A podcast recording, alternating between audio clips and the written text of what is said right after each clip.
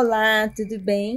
Está começando mais um Aconteceu Comigo, podcast em volta da fogueira para contarmos histórias e experiências sobrenaturais, misteriosas, assustadoras, fofossustos, quentinhas e algumas engraçadas também, com todo respeito. Que acontecem com os nossos ouvintes, acontece com a gente, com os participantes desse programa acontece com você também aí que tá ouvindo, que eu sei, hein? Eu sou Ira Croft e aqui preparada com um marshmallow, porque a gente gosta de contar histórias, passar medo e barriga cheia, Juliana Ponzilacqua. Exatamente. E hoje, não vou dar spoiler, mas eu trouxe o dobro de marshmallow e eu trouxe também um pudim de leite condensado, porque a gente tem um convidado que é apaixonado por pudim de leite condensado. Eu vou falar que eu trouxe aqui só para agradar. Hum.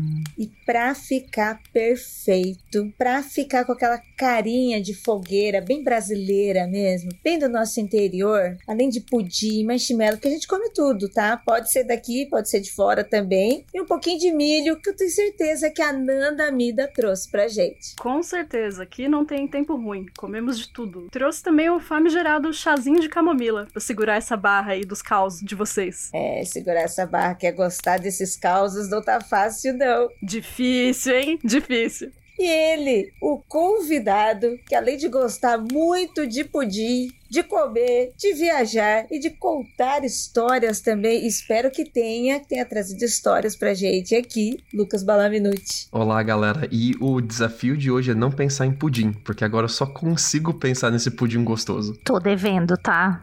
Tô devendo de verdade. Próxima vez que você vier pro Brasil, eu vou te dar dois pudim, não um só. Nossa, até arrepiou aqui e não foi de medo, não. Nossa!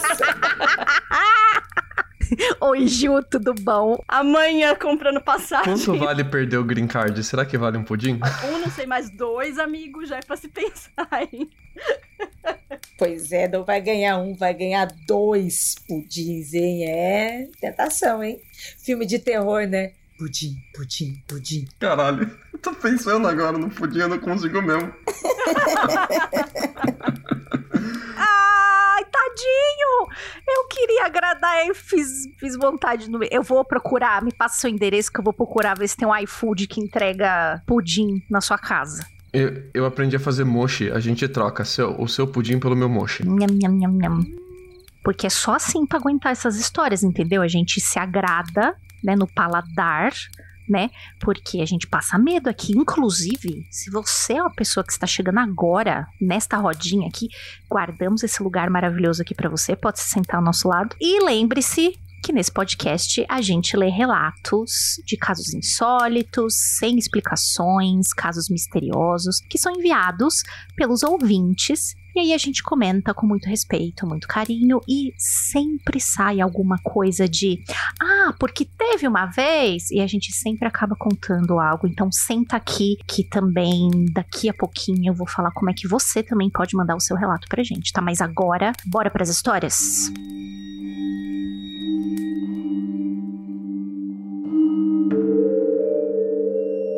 Bora que hoje eu trouxe uma história maneiríssima para vocês é de um ouvinte que se chama Léo. Ele diz assim, ó: "Eu tenho 23 anos, sou da Bahia e esse relato aconteceu comigo no Rio de Janeiro. Em 2017, eu decidi realizar o sonho de morar sozinho. Então, aluguei um apartamento na Praia do Flamengo, em um prédio onde também funciona uma igreja universal. Até aí tudo bem. Porém, no dia em que assinei o contrato, peguei a chave do apartamento e decidi dar uma passada por lá. Eram umas duas da tarde, uma quarta-feira, e eu tinha algumas horas livres até começar meu trabalho. O apartamento era uma kitnet mobiliada, aconchegante, confortável. Aí eu decidi tirar uma breve cochilo na cama. Nesse cochilo, eu tive um sonho diferente. Sonhei que eu entrava pela portaria do prédio e o porteiro perguntava para mim assim, ó: "E aquela senhora ali não vai entrar não?" Ao me virar, não vi ninguém em frente ao portão. A calçada era movimentada, mas ninguém parecia querer entrar. Então perguntei pro porteiro: Que senhora? Aquela ali. Quando olhei novamente, realmente tinha uma senhorinha corcunda parada em frente ao portão, com a cabeça baixada, os cabelos cobrindo seu rosto, como um jovem educado. Eu disse: Vem, minha senhora, pode entrar. Talvez não devesse ter dito essas duas palavras, né? De repente, eu estava de volta ao apartamento. Não mais na portaria, mas estava deitado no sofá, exatamente como eu estava antes. A partir daqui, não sei se estava sonhando ou não. Eu estava em calafrios e não conseguia me mover. Meus olhos se abriram com muito esforço e ao lado da cama, parada na mesma posição que estava na portaria, lá estava a velha. Que visão assustadora. Cada vez meus olhos fechavam, eu precisava fazer ainda mais força para abri-los. Pesados, confusos, sentindo aquela presença perto de mim.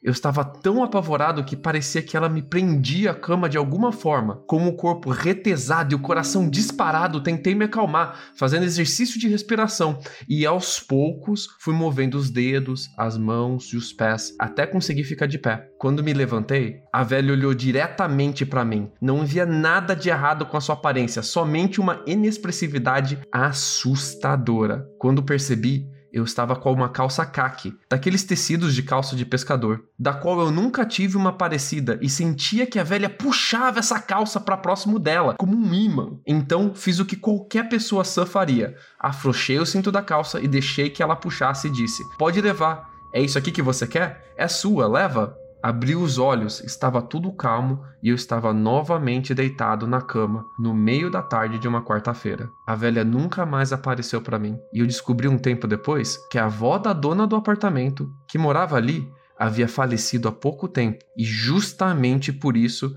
o apartamento estava para aluguel. Penso que a senhora veio me informar que aquele era o lugar dela e quando eu lhe entreguei a calça, foi como se assinássemos um tratado de paz.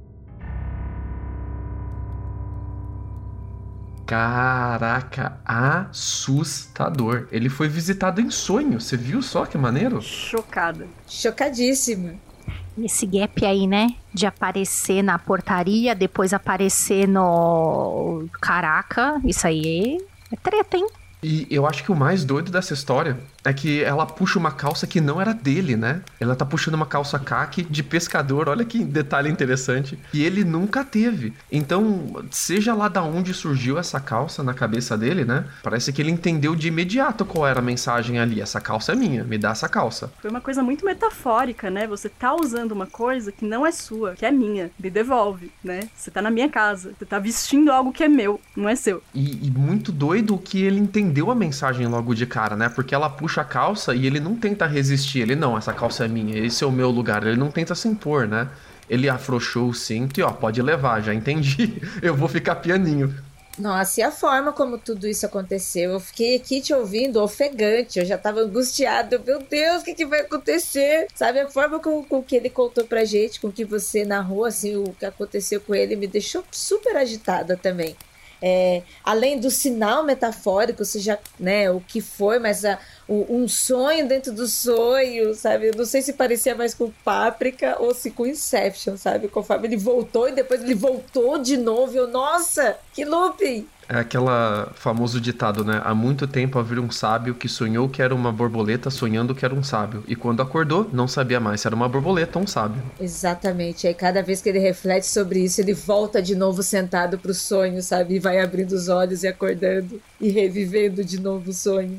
E tem o detalhe ainda que ele convidou ela para entrar, né? Ela não surge dentro do apartamento do nada. Ela tava lá fora, ela tava pedindo permissão e ele, não, deixa, pode entrar, vem minha senhora, entra mesmo. Assustador, gente, assustador. E até mesmo essa imagem de de, da, da, forma que ela estava encarando ele, de, dele acordar e ver ela apontando. Nossa, eu ia levar um susto também, sabe? Se não fosse espírito, não fosse fantasma, seja qualquer coisa que estivesse na minha frente me apontando, eu já ia ficar, e que? Que que é? Tá me intimando aí do quê? E, e ela não, não parece que ela tentou amedrontar ele, né? Ela só parece que ela tinha uma mensagem bem clara para ele, né? Ela não foi atacar ele, não pegou ele pelos pescoços, não foi nada desse tipo, né? Foi um negócio mais de me dar essa calça de volta.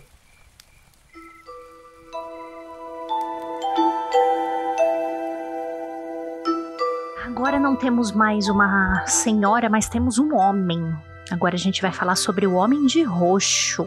Quem mandou esse, esse relato pra gente preferiu não se identificar, mas é de Vitória da Conquista. Aliás, eu tenho um amigo muito querido de Vitória da Conquista. Sudoeste baiano, onde aconteceu, né, o ocorrido, do qual não aconteceu necessariamente comigo, mas foram dois episódios distintos com um intervalo de aproximadamente 11 anos, mas com o mesmo padrão e que ocorreram com duas pessoas próximas a mim. Uma dessas pessoas é minha prima e a outra, meu namorado aproximadamente 15 anos, minha prima chegou em casa falando de algo que ela achou muito engraçado e esquisito ao mesmo tempo, que viu quando voltava do colégio, onde ela passava pela praça do bairro. A praça Gesner Chagas fica no centro da Urbis 1. Ela é super ampla, bem movimentada, próximo a ponto de ônibus, mercadinho, boteco. E ali tem uma espécie de sei lá o que, eu não faço ideia do que eles estavam pensando quando eles desenharam aquilo, mas na nossa infância era divertido brincar por lá.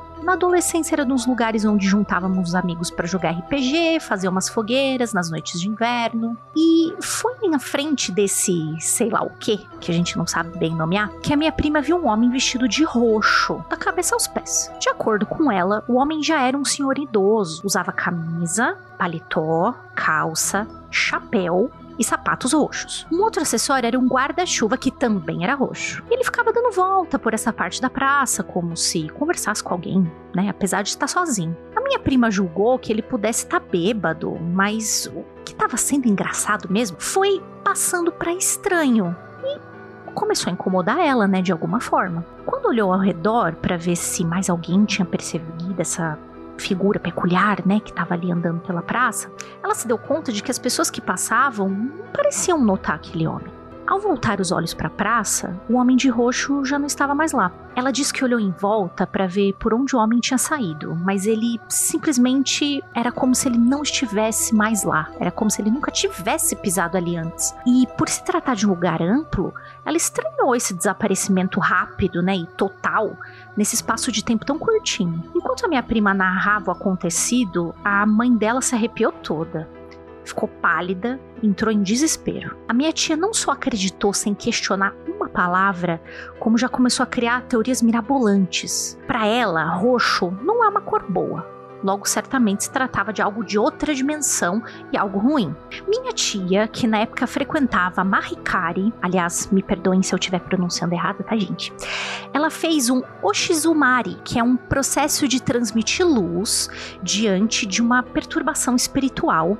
É, é meio que serve como um tá amarrado, tá repreendido, sabe? Que a gente conhece aqui no Brasil. Catou um livrinho de orações católicas e já começou a procurar alguma que pudesse proteger a minha prima e a família dela. Fui à praça com a minha prima para procurar o tal homem, no intuito de encontrarmos apenas, sei lá, um velho bêbado, deixar minha tia mais tranquila. Demos algumas voltas pelo bairro, não encontramos. Depois do relato, minha tia colocou um terço na cabeceira da cama da minha prima e uma cabeça de alho na franha do travesseiro dela, apesar da indicação de ser só um dente, né? Mas ela preferiu pecar pelo excesso. Alguns dias depois do ocorrido, um gatinho novo dessa prima morreu, sem motivo algum, e a gente não conseguia saber direitinho se ele tinha morrido de doença, se ele tinha morrido envenenado, mas a minha tia, ah, sim, essa tinha certeza que a morte seria para minha prima, e por o gato ser um animal que transita entre as dimensões, de acordo com o que ela acredita, é ele que teria ido ao invés da minha prima. Muitos anos se passaram e eu comecei a morar com meu namorado em uma república no mesmo bairro. Em 2015, o meu namorado que nasceu e morou parte da vida em outra cidade, estava chegando do trabalho por volta das 8 da noite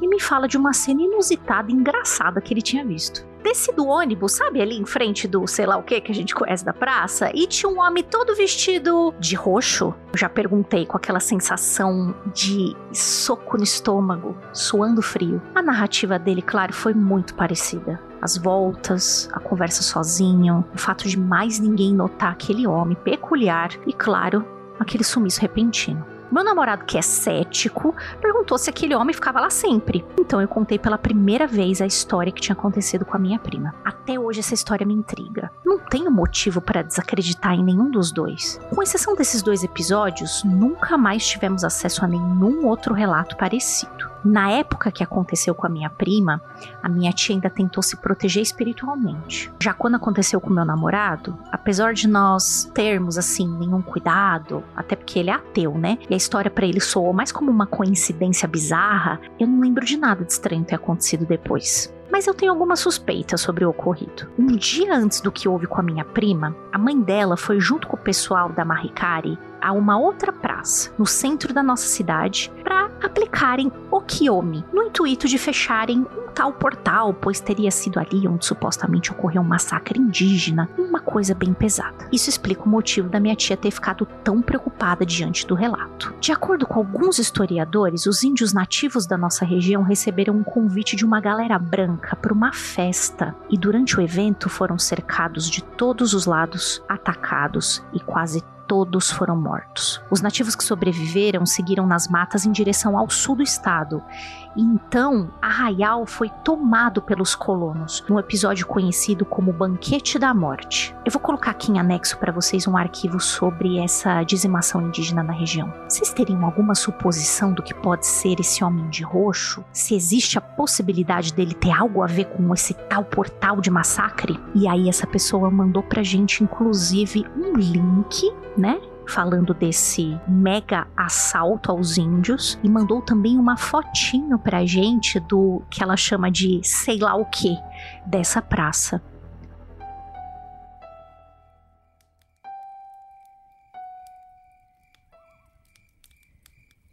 E aí, gente, o que vocês acham? Vocês acham que tem a ver? Vocês acham que é uma figura que prenuncia algum tipo de coisa? Vocês já ouviram sobre alguém vestido de roxo? Eu vou falar que eu já ouvi falar de homens vestidos de muitas cores, mas de roxo foi a primeira vez.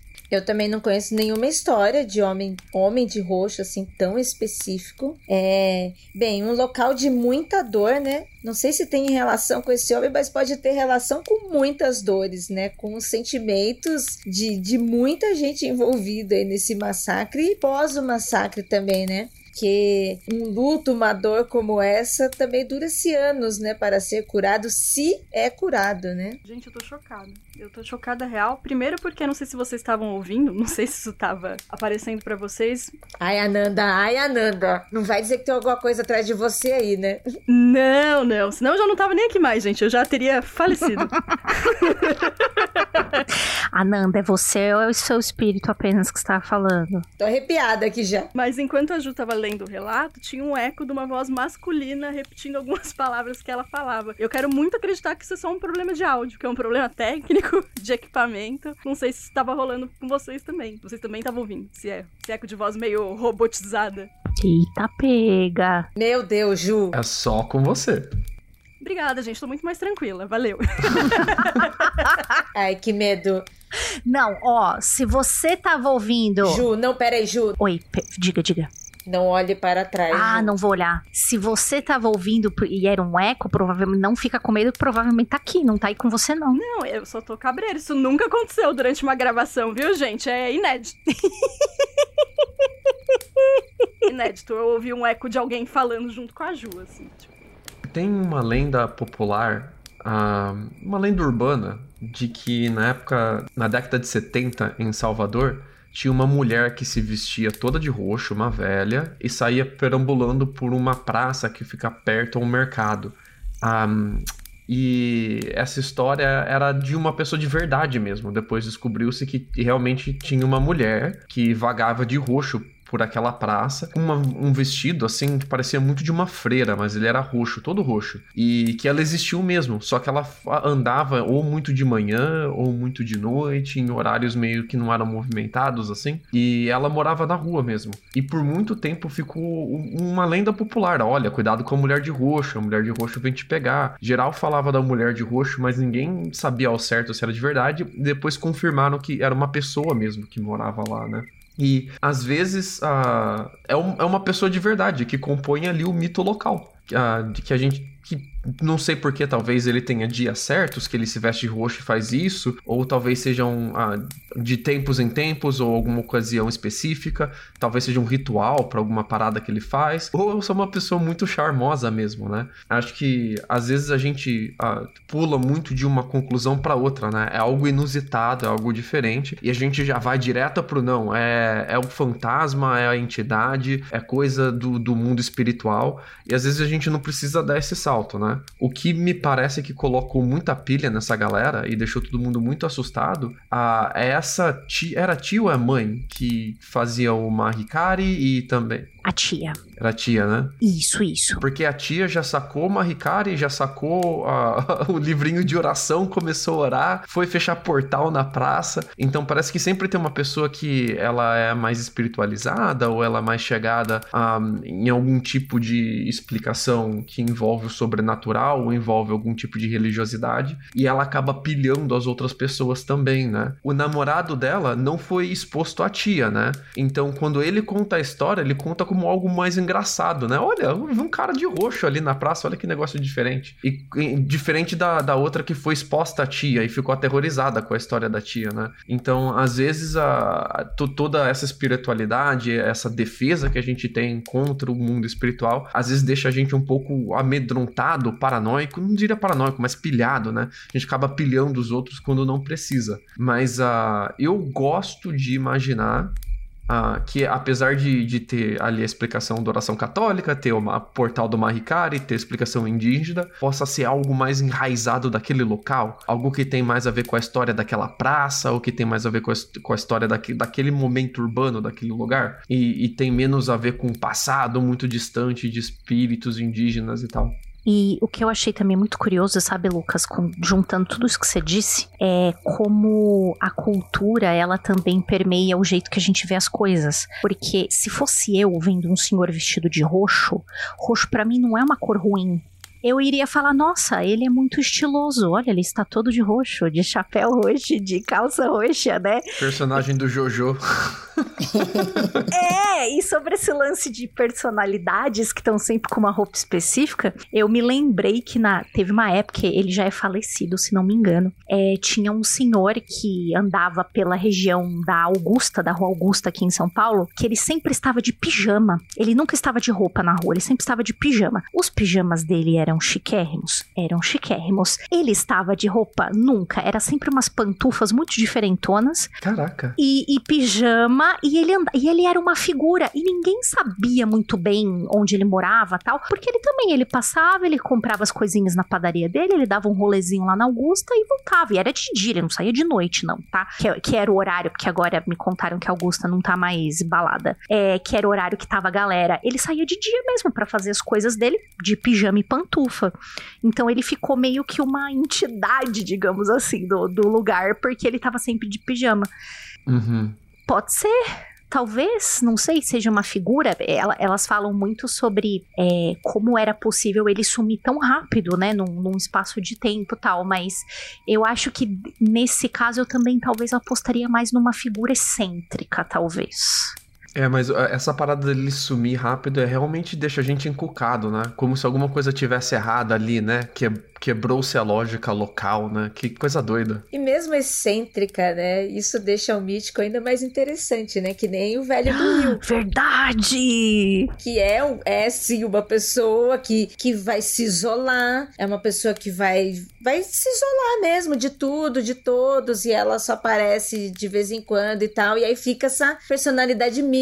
Nossa, será que ele existe mesmo? Não existe? Ele aparece, apareceu, desapareceu, né? Eu imagino este homem, né? Este homem de roxo, esta mulher de roxo que está ali numa praça, né? Como o Lucas bem pontuou, um lugar público, né? Tá passando gente pra lá e pra cá, e às vezes você pisca e não percebe. Mas ele passou. Achei muito da hora. Ele tá escondido atrás, atrás da árvore, só dando risada, né? Vamos amedrontar essas adolescentes aí. Peguei mais um. Às vezes é só a brisa do cara, né? Vamos ver. Vou, vou, colocando terninho, abotoando coletinho, vamos ver que, que vai acontecer hoje? Eu, eu sonho, eu sonho em ter um terno e uma calça de terno feito de malha, daquelas malhas pesadas, não esse terno fininho de hoje em dia que você passa frio no ar-condicionado com eles, esse terno de businessman, mas aquele terno de malha pesada mesmo, sabe qual é? Ah, todo rosa claro. Sonho, sonho, sonho. E corrente de ouro, e relógio de ouro, e uh, um sapato branco. E um sapato branco. É uma versão pimp do nosso Lucas. Você colocaria também um chapéu? Com certeza, com certeza absoluta. Chique. Nosso Dandy, Dandy Lucas. e, e, minha irmã, ela desenha roupa, né? Ela faz moda e parte das coisas que ela, que ela faz para os clientes dela, ela desenha, faz o design de várias roupas, né? E eu já pedi para ela fazer esse design dessa roupa. Se eu aparecer em um, em um vestido todo rosa, assim, todo estiloso, gente, eu juro que eu não sou aparição. Mas você avisa que é pra gente aparecer à altura, né?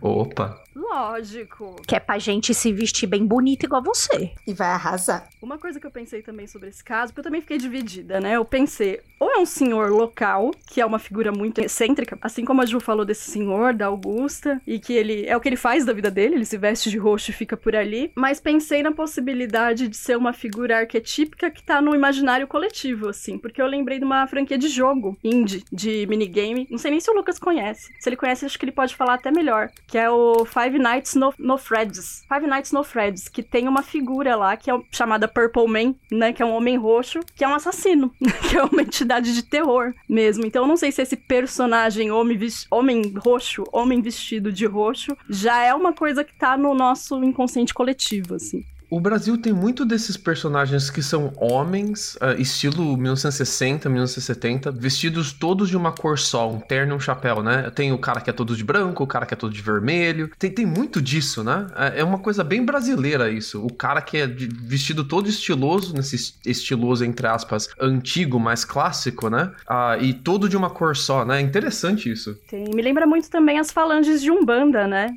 De esquerda, dos malandros e tal. Hum sempre com um terno da mesma cor do chapéu. Eu, eu, quando imagino esse homem de roxo, a figura que eu imagino é meio essa, assim. Você imaginou um cigarro de palha também na boca dele? Com certeza. Eu também, mesma coisa. eu ia acrescentar isso também, sabe? Eu acredito que é, não só culturalmente, mas historicamente, desse, de, de estar no nosso imaginário mesmo, essa personalidade, as personalidades do, do Exu, que tem essa forma, e da gente ir mudando, né? Você vai passando pra frente, vai replicando e vai mudando, mas fica nesse imaginário mesmo. Agora que vocês me falaram de, de homem de roxo e, e figura do Exu, o Exu Caveira, ele tem uma capa roxa, né? Não é o Exu Caveira que tem uma capa roxa? Eu acho que sim. Se não, por favor, pessoal, me perdoem se eu estiver errando, mas na minha cabeça, o Exu Caveira, ele ou ele está de terno arroxeado para preto. É que ele tem uma cartola, ele não tem um chapéu, né? Mas ele tem uma capa roxa. Será se é uma figura que, que conta coisas? Porque se for um Exu, é uma figura que veio, enfim, talvez trazer ou levar alguma mensagem, né? Não é uma figura que traz mau agouro, né? E se tá sempre no lugar público. E faz muito sentido estar tá na praça, né? Movimento, né? Pois é, num lugar público, né? Pois é, agora eu fiquei. Eu vou, eu vou pesquisar, mas, mas a, a lembrança que eu tenho de, é, de Exu Caveira Roxo, mas eu vou procurar pra ver se é isso mesmo, gente. Caraca, eu, eu fui ver qual que é a cor da capa do Chucaveira e tem. Então, tão uns preços caros capa de Chucaveira. 165 reais uma capa de Chucaveira, porra. Você experimente dar uma coisa barata. Experimente. Vai, tenta, compra aquela, aquelas bebidas ruins, aquelas roupas baratas. Experimenta, que você vê, tu vai levar. vai lá, vai lá. dá, dá corotinho sim, Peixu. Acredite no seu potencial.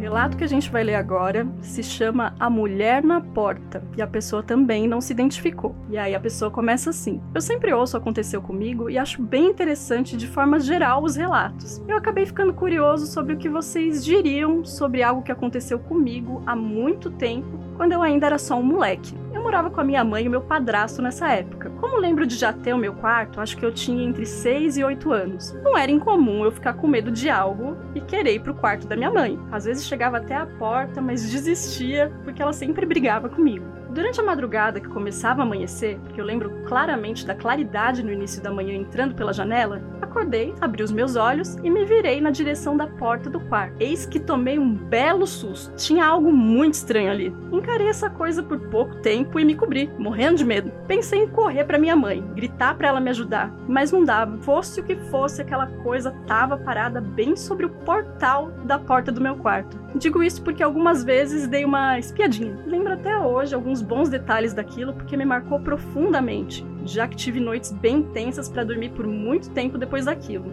Era uma pessoa, entre aspas, alta, parecia ter a pele cinza, um cabelão preto que ficava balançando, vestia uma roupa meio escura com uma faixa ou outra peça de roupa, não sei, vermelha. Por causa do cabelo, sempre identifiquei como ela, mas eu não tenho ideia se era ela ou ele não binário, não sei dizer. Seja como for, os olhos eram vermelhos e grandes. Para piorar, durante uma daquelas espiadinhas, ela apontou o dedo para mim e ficou desse jeito por muito tempo. Em volta dela parecia ter uma nuvem, uma névoa. O tempo passou e entre uma espiada e outra, aquilo sumiu. Sei que apaguei depois, de puro nervoso, porque eu tava todo encolhido e acordei na mesma posição que eu tava. Alguns anos depois, eu comentei com os amigos sobre isso e me disseram que era uma Banshee. Essa tal de Banshee vinha para avisar de alguém que ia morrer. Um tio avô meu morreu bem nessa época que vi a coisa, mas nunca liguei com a situação. Fiquei curioso em saber se foi doideira de criança, se eu vi algo por conta de alguma mídia que eu assisti, ou se isso foi real. Eu não consigo criar explicações para isso porque eu nunca tive problema com assombração. Meu medo mortal era de lobisomens, e isso não era nem de longe um lobisomem.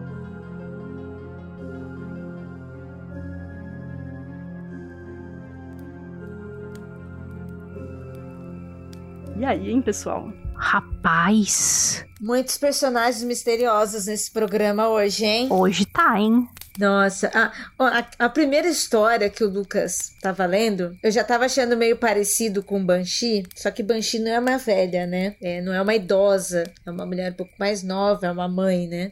E aí, quando ele falou essa daqui também, eu fiquei pensando, nossa, será? Que tem umas características, né? A Banshee também ela chora bastante, né? Ela grita, né? Ela tem um, ela tem um arquetípico de se reconhecê-la. É, mas a, ela parece bem o arquétipo da Banshee, né? Porque a Banshee, ela é feminina, de cabelo longo. Para quem não conhece, é mais do mito irlandês que ela vem, né? É, e ela tem a ver com o Monte das Fadas e ela ficava perto de túmulos e ela vinha dos túmulos avisar a, que alguém ia morrer, né? Ah, então, a descrição, assim, tirando os olhos vermelhos, que eu nunca vi alguém descrever Banshee com os olhos vermelhos, parece bastante mesmo. Não, não é diferente, né? Até porque ela tem capa também. Às vezes ela aparece com um vestimento que é um. Tipo um vestido antigo verde, assim, né? A, a galera fala de olhos vermelhos de choro, mas não de dos olhos ser vermelho, tipo, de laser vermelho, assim, né? De dela, dela tá chorosa, dela ter chorado muito, né?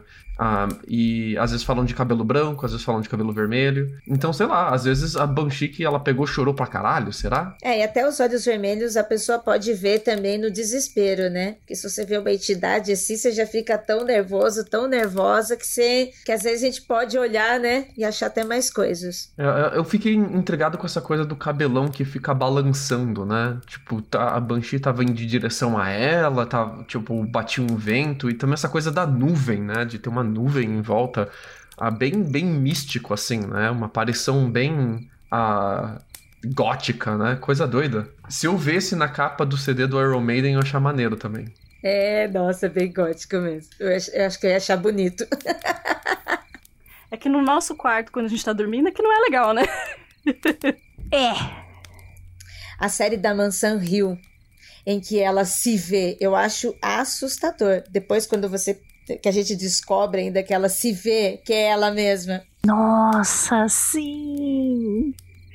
Imaginei essa cena, sabe? Esse, essa, esse mistério dela como uma cena de série. Sendo a, a Banshee ou não, mas essa personagem feminina e de você, isso que a Nanda falou, né? Você, você acorda bem assim, olha pro pé da sua cama e tem uma mulher flutuando ali, esquisita. E me lembra outras, outras entidades, né, que são conhecidas em outros lugares do planeta, né? Igual o, o Lucas falou que a Banshee é mais da Irlanda, me lembrou também as Moiras, né? Ou Moras Encantadas, lá do, da Península Ibérica, né? De Portugal, enfim. E também lá Llorona, né? Do México. La Llorona.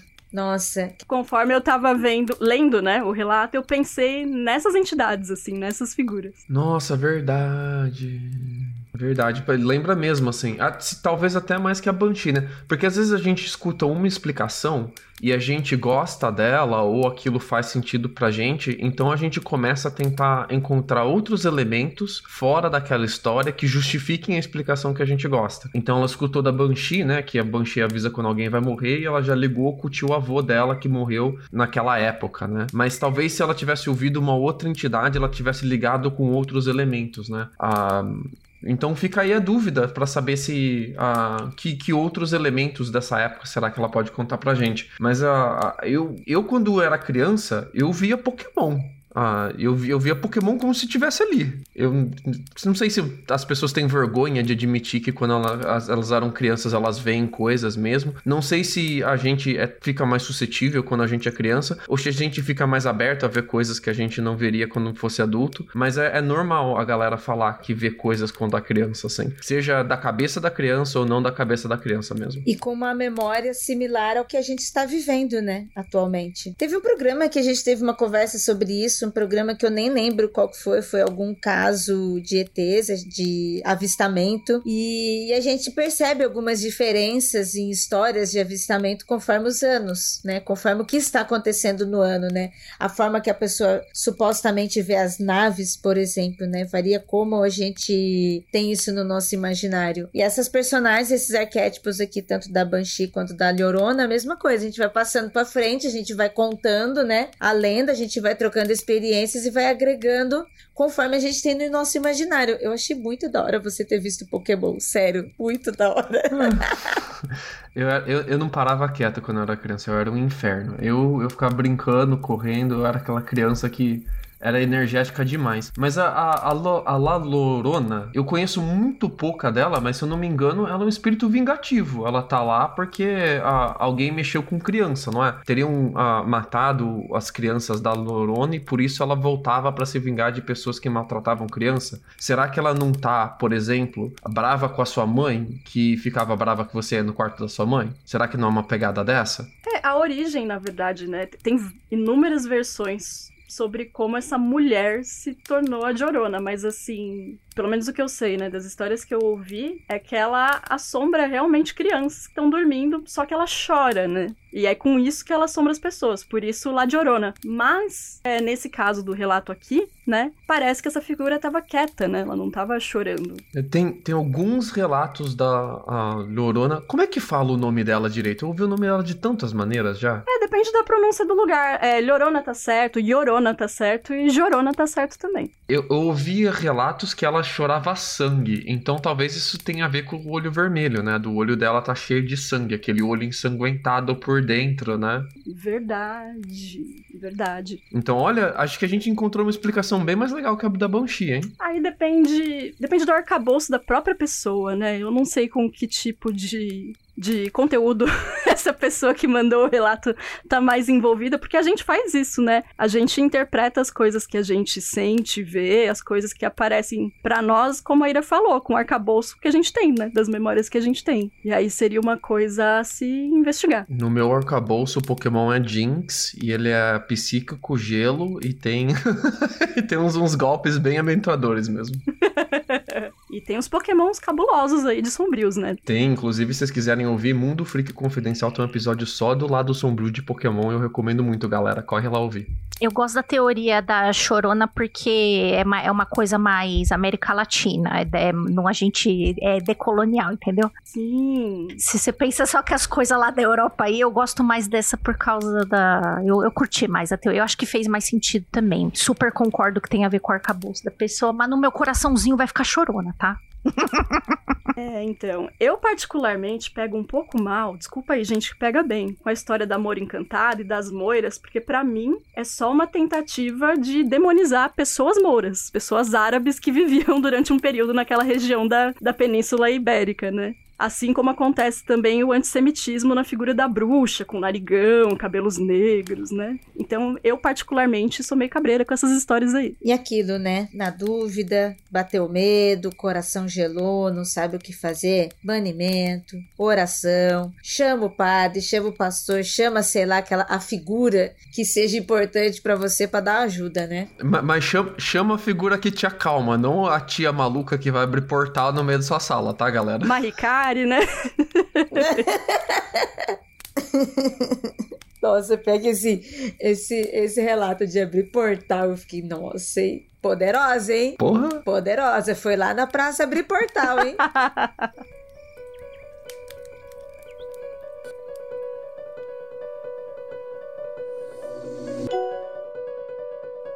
Eu vou ler aqui a próxima história, intitulada Contato no Cemitério. Esse relato aqui já faz um tempo que a gente recebeu e aí parou, ficou lá na nossa curadoria de conteúdo. Aí a Jay falou assim pra mim: Nossa, eu tenho uma história lá de cemitério que eu vou separar pro programa que é a sua cara. Ela mandou até marcado.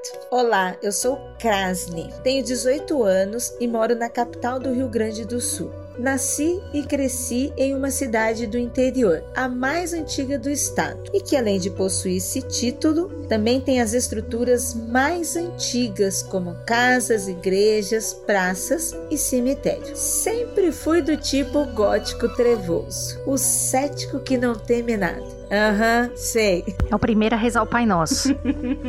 é. Eu visitava o cemitério da cidade diariamente, com a desculpa de que era um local mais tranquilo do mundo para estudar, que na verdade era mesmo. Passava a maior parte do tempo estudando ou lendo os nomes e datas dos túmulos, tentando imaginar alguma história com o falecido, de onde ele veio, quem era, como veio a falecer e etc. Em uma tarde qualquer, como de costume, estava sentado em cima de um túmulo de pedra em formato retangular, apoiado nos dizeres da lápide e um caderno nas pernas, estudando para o teste do dia seguinte. Sem me dar conta, peguei no sono e acordei horas depois. Já era noite, e como o lugar fechava às 19 horas, por causa das pessoas que invadiam para violar túmulos, né, e fazer alguma coisa, já estava fechado. Entrei em pânico, não por ser um cemitério, mas por saber que estava trancado e que poderia ter que ficar lá até o dia seguinte. Corri em direção à saída, mas estava muito escuro e acabei me perdendo no meio daqueles vastos corredores. Foi nesse momento que as coisas começaram a ficar estranhas. Ao passar por um corredor, ouvi um som estranho,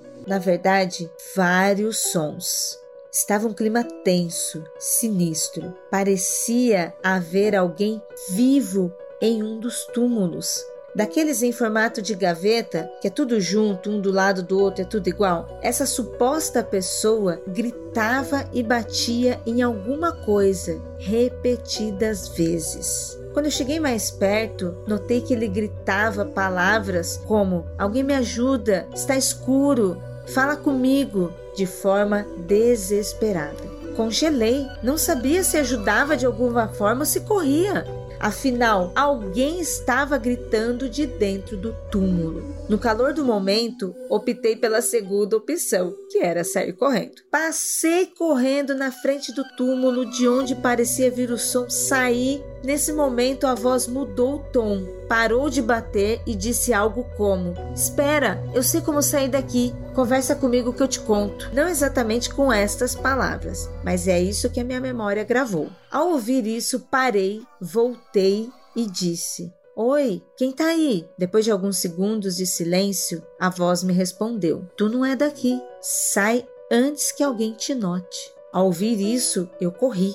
Corri, corri, corri até encontrar um corredor sem fim que dava para o muro lateral que cercava todo o cemitério. Pensei em seguir o muro até encontrar a grade de saída que estava trancada. Sem muita cerimônia, escalei os túmulos e subi nas gavetas para pular o grande muro. Na tentativa de descer, A gaveta na qual eu estava quebrou com o meu peso e por pouco quase não caí em cima do caixão. Enfim, consegui pular o muro. No caminho de casa, enquanto tremia, estava nervoso, eu pensava na voz que ouvi, com medo de ser alguém enterrado acidentalmente. Notei um rasgo de um tamanho razoável na lateral da minha barriga e estava coberto de sangue. Faltava a parte da roupa. Creio que foi do arame farpado quando eu pulei o muro. Essa cicatriz me acompanha até hoje, não permitindo que eu esqueça o que aconteceu comigo.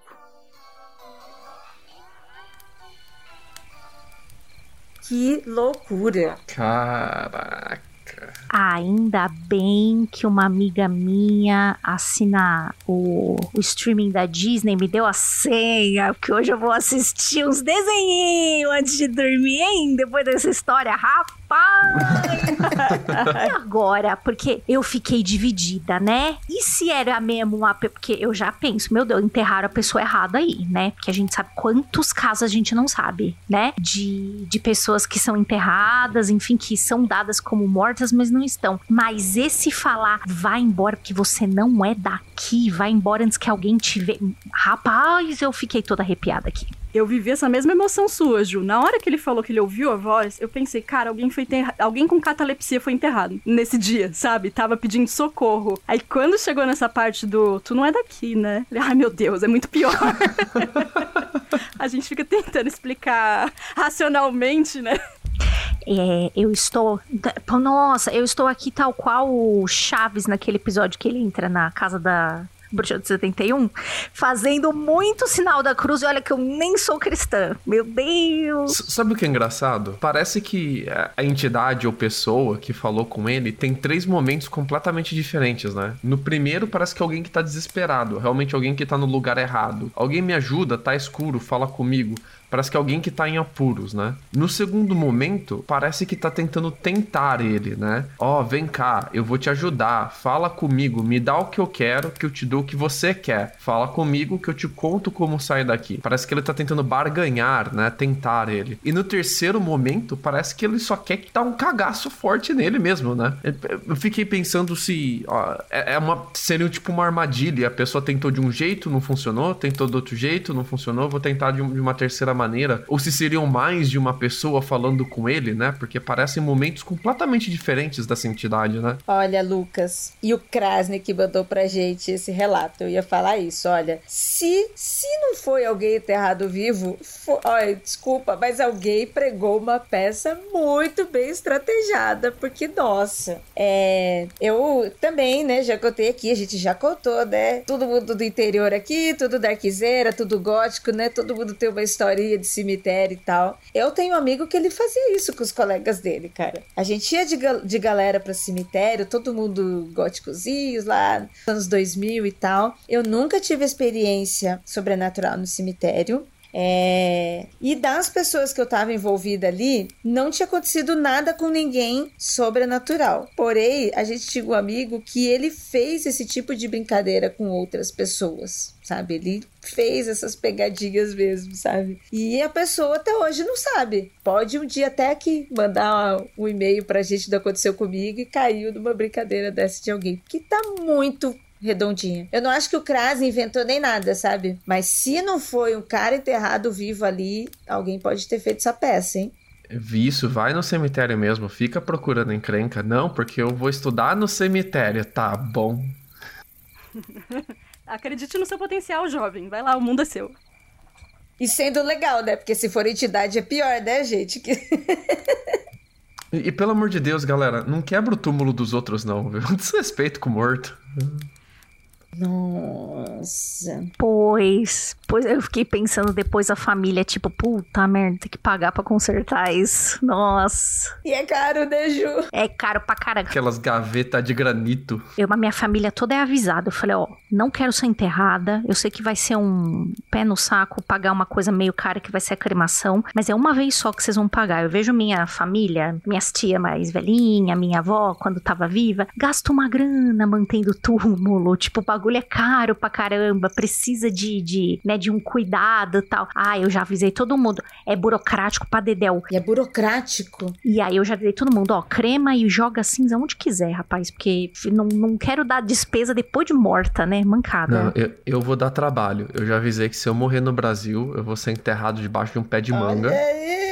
E eles, vão, e eles vão ter que arranjar o pé de manga, que não tem pé de manga lá na casa da minha mãe. Vai ter que mandar o corpo lá pra Pernambuco, que é cheio de mangueira. Já planta, já planta a mangueira já. E aí quem comer as mangas vai invocar você, né? Você vai aparecer pra pessoa, né? Aqui pra minha mãe o que eu falei é que não esquenta a cabeça, pode pegar o caixão da prefeitura mesmo, pode enterrar onde der. Muito bem, meu. po- Olha, eu espero que você que esteve aqui a primeira vez, que sentou ao nosso ladinho aqui, não esteja muito assustado. Qualquer coisa pode segurar na nossa mãozinha que a gente dá o apoio moral, tá? A primeira vez realmente a gente fica com mais medo. Depois a gente quer ouvir mais e mais e mais histórias, né? Porque a gente é assim, a gente gosta de sofrer. Mas antes da gente falar sobre dar um apoio moral, dar uma mãozinha, enfim, é, eu gostaria de pedir para os nossos maravilhosos participantes e que leram hoje com uma, olha, maestria esses relatos, para falarem conosco e mandarem, né, co- coisas de rede social, enfim. E eu vou começar pelo Lucas, que esteve aqui hoje diretamente de terras gringas. Lucas, fala pra gente todas as suas redes sociais, onde é que a gente pode te achar, onde é que você grava podcast, conte tudo para a gente. Eu gravo podcast aqui no Mundo Freak Confidencial, essa casinha adorável que eu achei um lar pra eu ficar aqui, tudo aconchegante com vocês. E se vocês também quiserem me seguir, minha conta pessoal, lá no Twitter, arroba lucas, underline o, underline fofo, vamos ver até quando eu aguento ficar no Twitter, galera, que tá foda. Imaginei o Lucas agora falando embaixo da escada. Estou aqui nessa casa especial que me adotaram.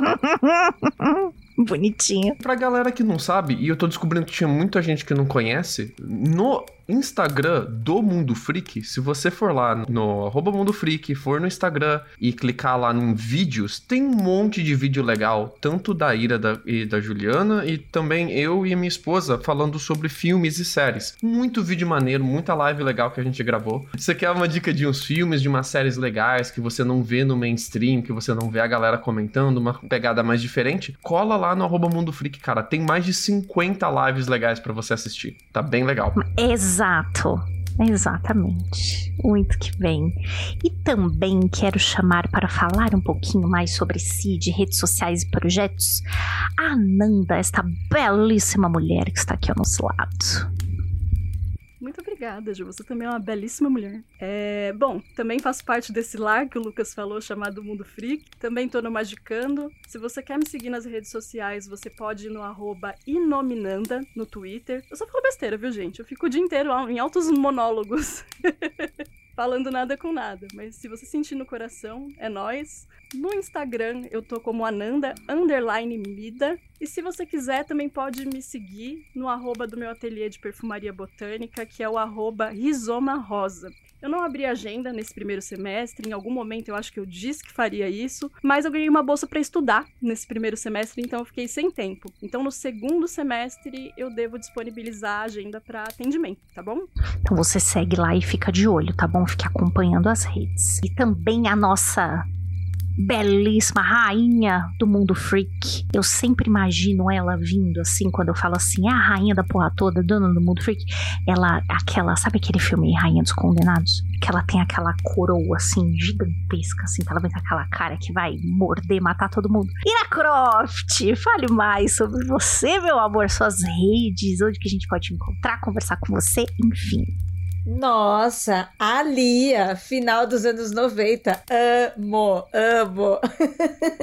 Aliás, que, que mulher, que pena que perdemos o, o, o privilégio de estar com essa mulher no mesmo plano, porque eu acho que essa mulher ia ser uma Beyoncézona hoje, sei lá, hein? Muito trágico mesmo. E realmente, é o início, o início de tudo ali, esta mulher arrasando e arrasando como a Rainha dos Condenados. Eu sei que ele não- é um filme não muito bem querido. Também concordo com os pontos negativos, mas ainda assim é uma mulher maravilhosa fazendo esse protagonismo e eu adorei a comparação, me senti privilegiada como uma poderosa vampira, meu sonho. O figurino dela é belíssimo, adoro. E é isso, gente. Se vocês gostaram de ouvir, me ouvir aqui, vocês podem me seguir nas redes sociais também, IdaCroft, no Instagram e no Twitter. Como disse o Lucas, não sei até quando enlouqueceremos, enlouqueceremosão. Mas estamos aí. E aqui no arroba Mundo Freak também. Muito bem. E eu sou a Juliana Ponzelacqua e você pode me seguir nas redes da seguinte forma. No Instagram e no Twitter, a arroba é igualzinha. É arroba underline ponzuzu com Z, tá bom? Então você pode me seguir lá. E eu também tenho um projeto na Twitch, twitch.tv barra Ponzuzuju. Lá tem um Ju no final, porque já tinham pego Ponzuzu, eu fiquei muito chateada com isso. Mas enfim, não se esqueça também de seguir as redes sociais do Mundo Freak, tá? Temos ali o Twitter, Instagram, temos também Twitch. Segue todas as redes lá do Mundo Freak Confidencial para não perder nada, para não perder aconteceu comigo, para não perder os outros episódios também, certo?